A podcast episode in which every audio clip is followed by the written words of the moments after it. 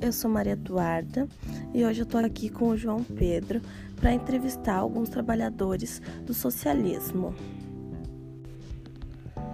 Vamos começar.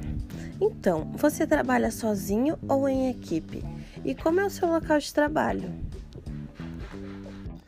Ah, meu, é mais ou menos. É que, tipo, lá às vezes falta muitas coisas.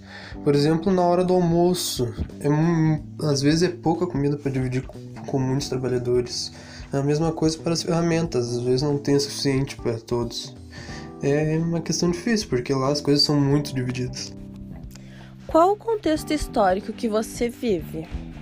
Ah, meu, essa parte do socialismo existe há muito tempo, só que só foi colocada em prática de verdade lá pelo século XIX. Como é a sua relação com colegas ou superiores ou empregados? Ah, é uma relação média, podemos dizer assim. Porque, como todos recebem igualmente, tem gente que tenta tirar vantagem disso e acaba trabalhando menos. Daí isso acaba criando algumas confusões lá dentro.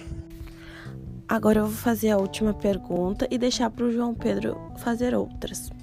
Você recebe pelo seu trabalho? De que forma? Aí eu recebo em dinheiro, né? Mas lá todo mundo recebe igual. Tem mesmo um chefe, todos recebem igualmente.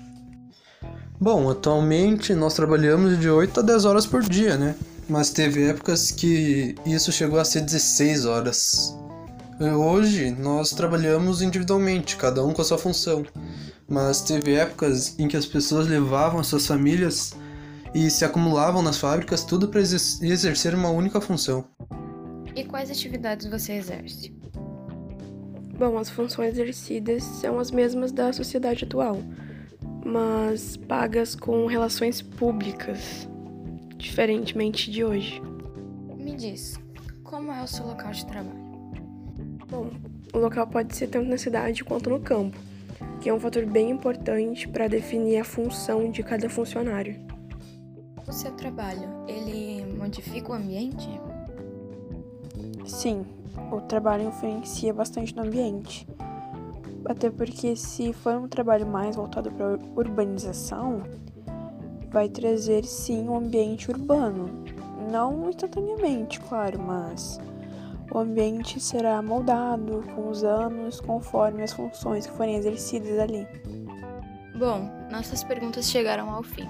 Muito obrigada a todos os que participaram tanto como o ouvinte, tanto como entrevistado. Fiquem ligados para o próximo episódio.